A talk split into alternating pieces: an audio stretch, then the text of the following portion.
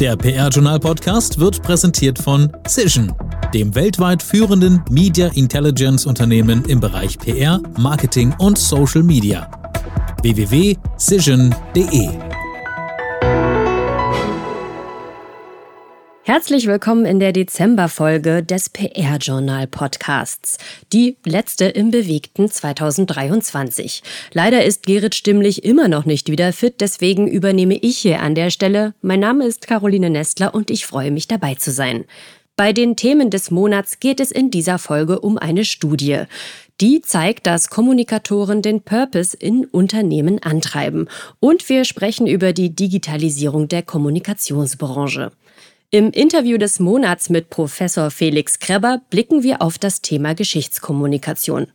Starten wir aber mit den PR-News. Für den Podcast haben wir die jüngsten Personalien aus dem Monat Dezember noch einmal in den Blick genommen.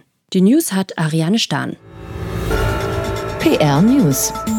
Wie immer stehen am Anfang einige wichtige Meldungen aus dem vergangenen Monat. Neuer Kommunikationschef bei der Porsche SE. Neuer Leiter Kommunikation der Porsche Automobil Holding SE, kurz Porsche SE.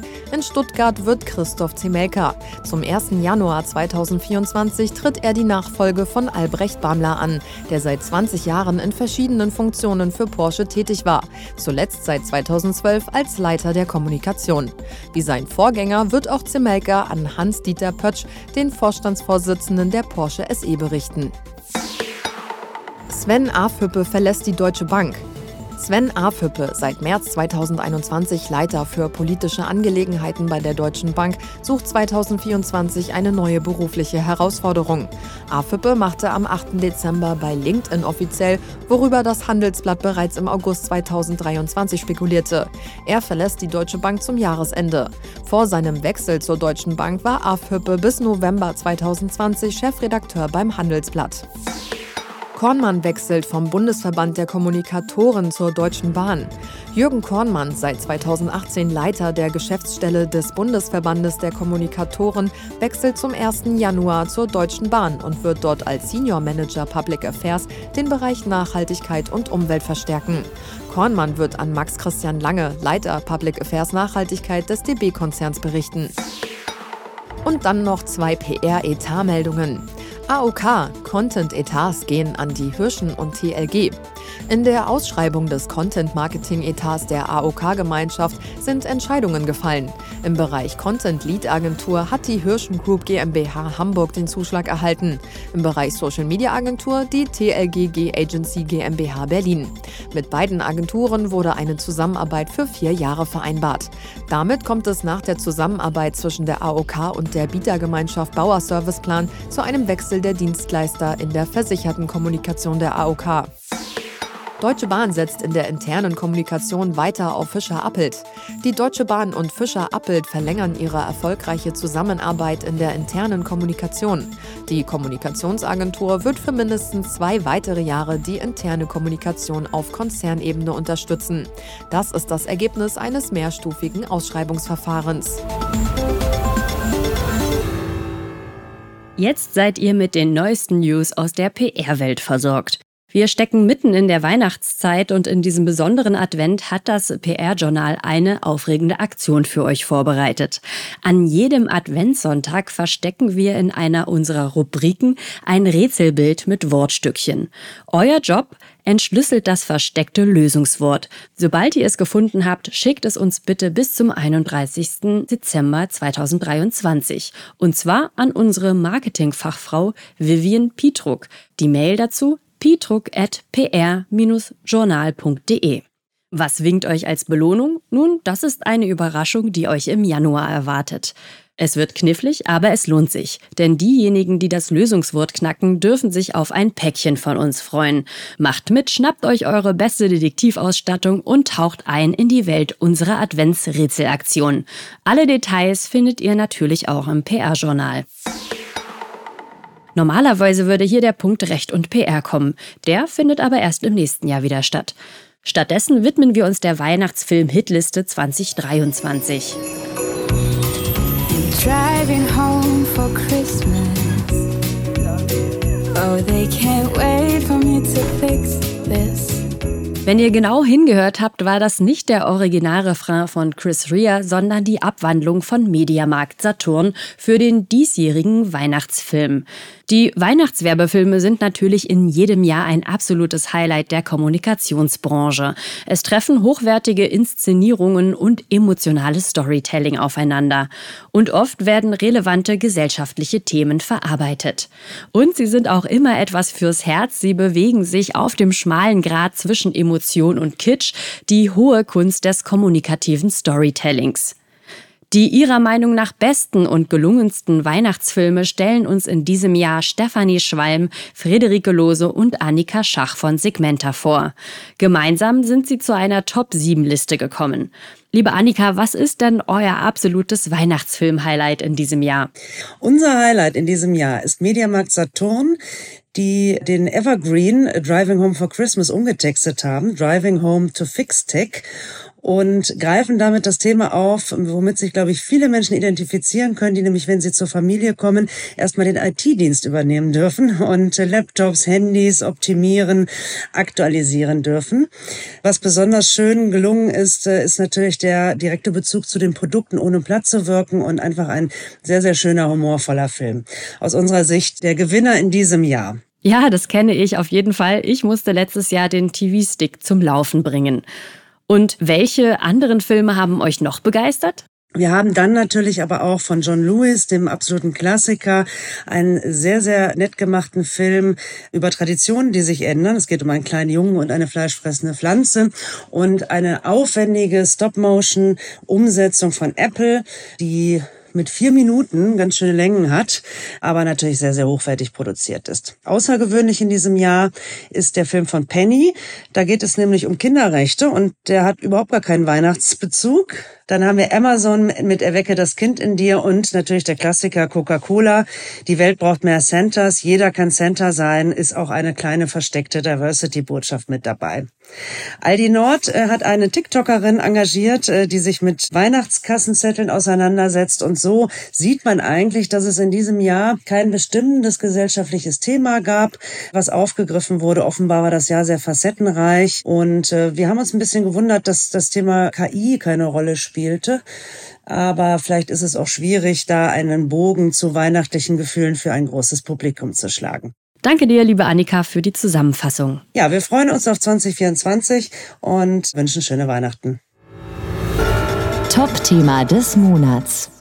Dann kommen wir jetzt zu den Top-Themen des Monats, wo mir der Chefredakteur des PR-Journals Thomas Dillmann Rede und Antwort steht. Ja, wir sind gleich beim ersten Thema. Dabei geht es überspitzt um den Punkt, wer in Unternehmen die Sinnfrage stellt und damit das Thema Purpose treibt. Dazu haben die Unternehmensberatung Globe One aus Köln und die Quadriga Hochschule aus Berlin eine gemeinsame Studie veröffentlicht. Thomas, du hast dir die Studie angeschaut. Was sind denn da die Kernergebnisse? Ja, so schlagzeilenartig kann man eigentlich sagen, dass immerhin rund die Hälfte der deutschen Unternehmen ihren gesellschaftlich relevanten Daseinszweck kommuniziert.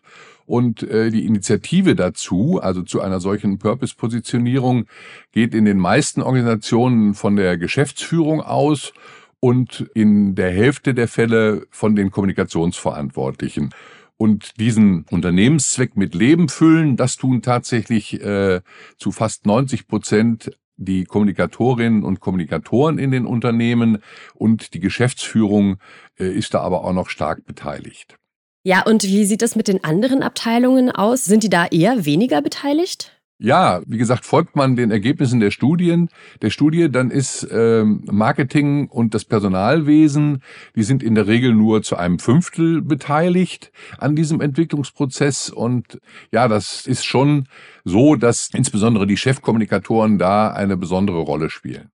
Hm, das heißt aber, dass die Kommunikatorinnen und Kommunikatoren in Unternehmen die Prozesse zur Definition eines Unternehmenszwecks, also eines Purposes, maßgeblich mitbestimmen und auch für die Vorstände wichtige Ansprechpartner sind, oder? Ja, unbedingt, denn die Kernkompetenzen von Kommunikatoren sind ja hier besonders gefragt. Und äh, René Seidenglanz, also der Professor und Präsident an der Quadriga Hochschule, sieht die Kommunikatorinnen und Kommunikatoren äh, hier wirklich in ihrer in einer Rolle als Treiber. Und wörtlich hat er gesagt, Ich zitiere, in den vergangenen Jahren ging der Trend in vielen Unternehmen eher dahin, die Kommunikation dem Marketing unterzuordnen.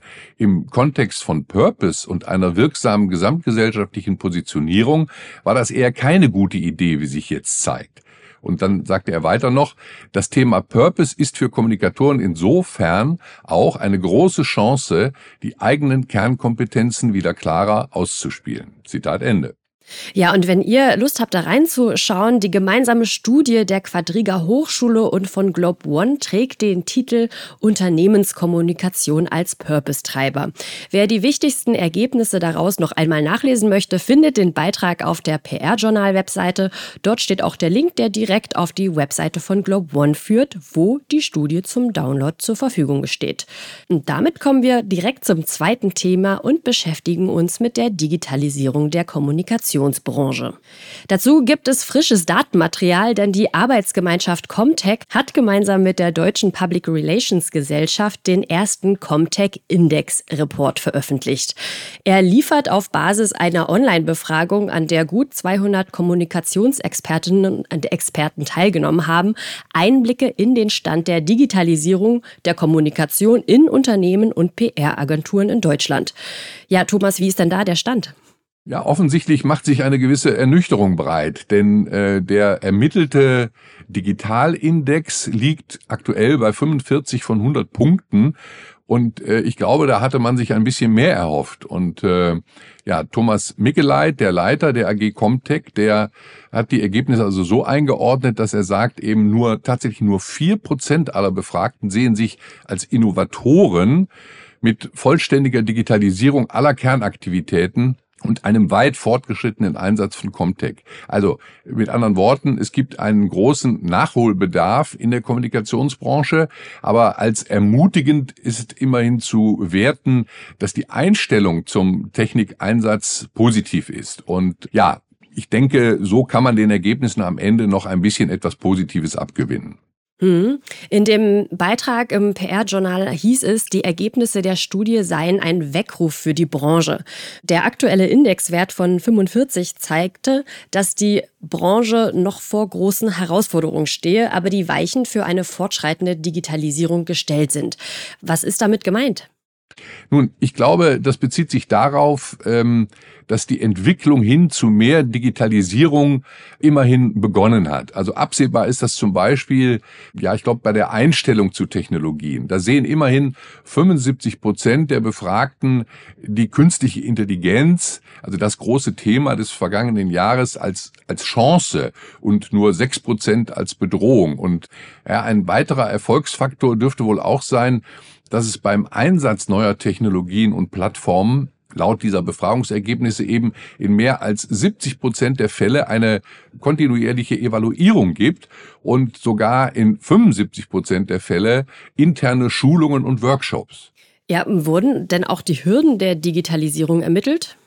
Ja, und zwar ist da benannt worden, dass die Integration unterschiedlicher Systeme und die eben damit verbundenen Schwierigkeiten äh, als die größten Hürden gelten.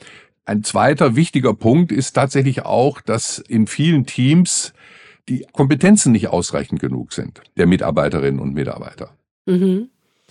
Und generell, welche konkreten Erwartungen richten die Befragten an die Digitalisierung? Ja, das klingt immer, das klingt irgendwie immer durch, wenn man mit den Mitgliedern der AG Comtech spricht, dass also am Ende eine höhere Prozesseffizienz dabei herauskommen soll, eine gesteigerte Zeiteffizienz und eben eine bessere Datenanalyse. Also das sind quasi die drei großen Erwartungen an den künftigen Nutzen, äh, wenn man eben mehr mit Kommunikationstechnologie arbeitet. Ja, und äh, wie fällt insgesamt das generelle Fazit aus? Ja, da kann man, glaube ich, ganz einfach aus dem äh, jetzt äh, vorgestellten Comtech-Report zitieren. Da heißt es, dass die Kommunikationsbranche sich zwar auf den Weg gemacht hat, aber noch lange nicht angekommen ist und dass eben schlicht noch viel zu tun bleibt. Aber so von außen betrachtet muss man aber sagen, dass die Comtech AG, die ja jetzt alleine an Mitgliedern immer mehr Zulauf findet, es sind jetzt knapp 400, dass äh, sich diese AG unter der Führung von Thomas Mickeleit und Jörg Fortmann ganz schön an Fahrt gewonnen hat und das Thema jetzt aktuell doch äh, immer weiter vorangetrieben wird. Hm. Dann Thomas, vielen Dank für deine Einschätzung zu diesem Thema. Und die Ergebnisse stehen im PR-Journal zum Nachlesen bereit. Dort gibt es auch den Link zum Download des Comtech Index Report. Dann bleibt mir an dieser Stelle nur noch zu sagen, vielen Dank, Thomas. Ich wünsche dir ein schönes Weihnachtsfest und einen guten Rutsch. Danke, Caroline. Das wünsche ich dir auch. Aber ähm, ich möchte an dieser Stelle auch die Gelegenheit nutzen und äh, allen Hörerinnen und Hörern unseres Podcasts im Namen des gesamten PR-Journal Verlags und auch im Namen der Redaktion an dieser Stelle frohe Weihnachtsfesttage und ein gutes neues Jahr 2024 zu wünschen. Ja, danke. Und tatsächlich kommst du ja außer im folgenden Interviewausschnitt in diesem Podcast auch nicht mehr zu Wort. So ist es. Auf ein Wort mit das bringt uns zur Kategorie Auf ein Wort mit das Interview des Monats im Dezember 2023. Wie schon angedeutet, geht es um Geschichtskommunikation und ganz konkret, wie vielschichtig das Thema ist und welche Relevanz es für die Unternehmenskommunikation und die historische Berufsfeldforschung hat. Dazu hat Thomas Dillmann Professor Felix Kreber interviewt. Hier die ersten Auszüge aus dem Live-Interview. Professor Kreber ist heute unser Gast, weil er vor gut zwei Jahren gemeinsam mit Professor Günther Bentele das Center for History and Corporate Communications gegründet hat und daran arbeitet, das Thema Historycoms weiter zu erschließen. Er ist Leipziger Alumnus und aktuell Professor an der Hochschule Pforzheim, an der Business School dort. Herr Kreber, was reizt Sie an dem Thema Historycoms? Das Thema ist unglaublich facettenreich und unglaublich spannend, je tiefer ich jetzt in den letzten drei Jahren in das Thema eingetaucht bin. Und es ist auch intellektuell anspruchsvoll und es ist vor allen Dingen noch ein Thema, wo bisher es total wenig Forschung aus kommunikationswissenschaftlicher Perspektive zu gibt. Und das bietet ganz, ganz viele Ansatzpunkte und über ein paar werden wir wahrscheinlich ja heute auch sprechen. Ja, gewiss. Äh, aber wie kommt es dazu, dass das Thema kaum erforscht ist. Ich meine, die deutsche Kommunikationslandschaft hat ja äh, nach dem Kriege sicherlich bestimmte äh, Kriegsthemen versucht äh, zu verschweigen, hat sich nicht damit auseinandergesetzt.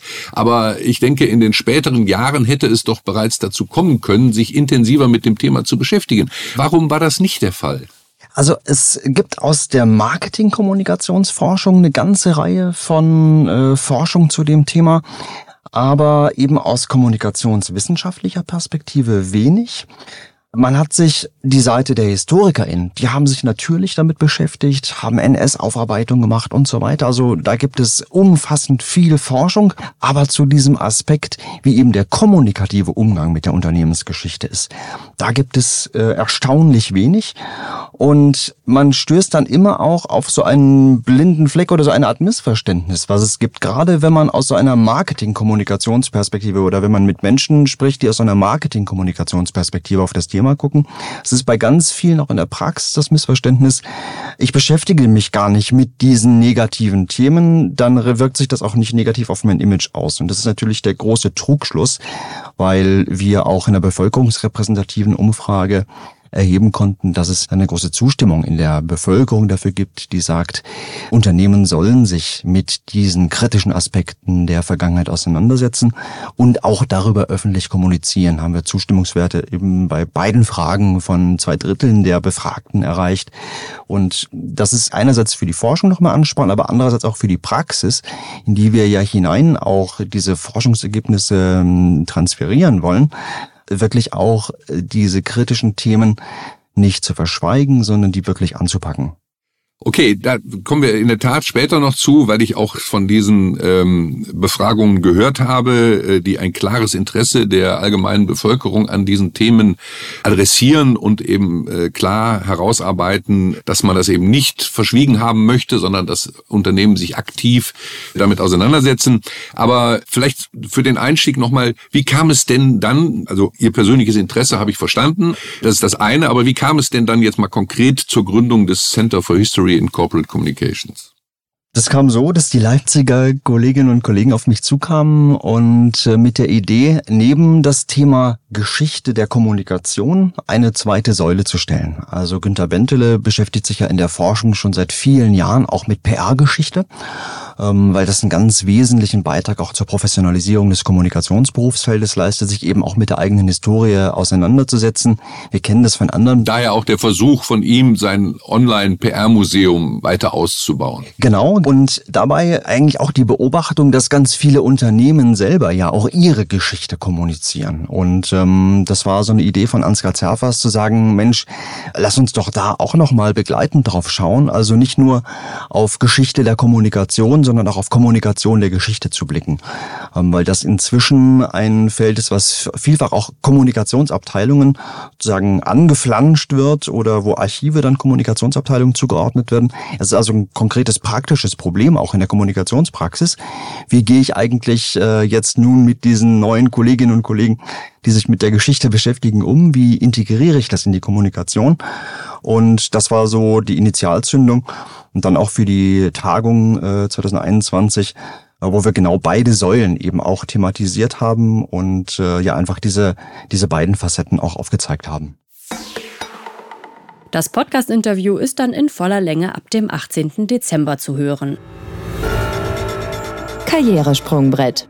Wenn ihr euch im nächsten Jahr beruflich neu oder umorientieren möchtet, lege ich euch unser Karrieresprungbrett, die Jobbörse des PR-Journals ans Herz. Hier gibt es eine aktuelle Auswahl an Jobangeboten. Unter der Überschrift Swan Wanted sucht die Hamburger Agentur Schwan Studios für die Leitung von Projekten einen Account Director. Teilzeit oder Vollzeit sind möglich. Die VR-Bank Augsburg Ostallgäu sucht einen Referenten für Marketing und Kommunikation und der Milchindustrieverband mit Sitz in Berlin sucht zum nächstmöglichen Zeitpunkt in Vollzeit und unbefristet einen Referenten für den Bereich Öffentlichkeitsarbeit. Alle Stellen übrigens MWD.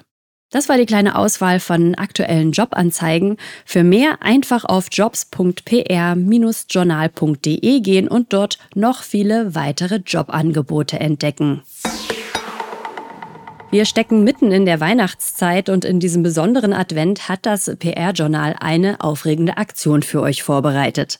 An jedem Adventssonntag verstecken wir in einer unserer Rubriken ein Rätselbild mit Wortstückchen.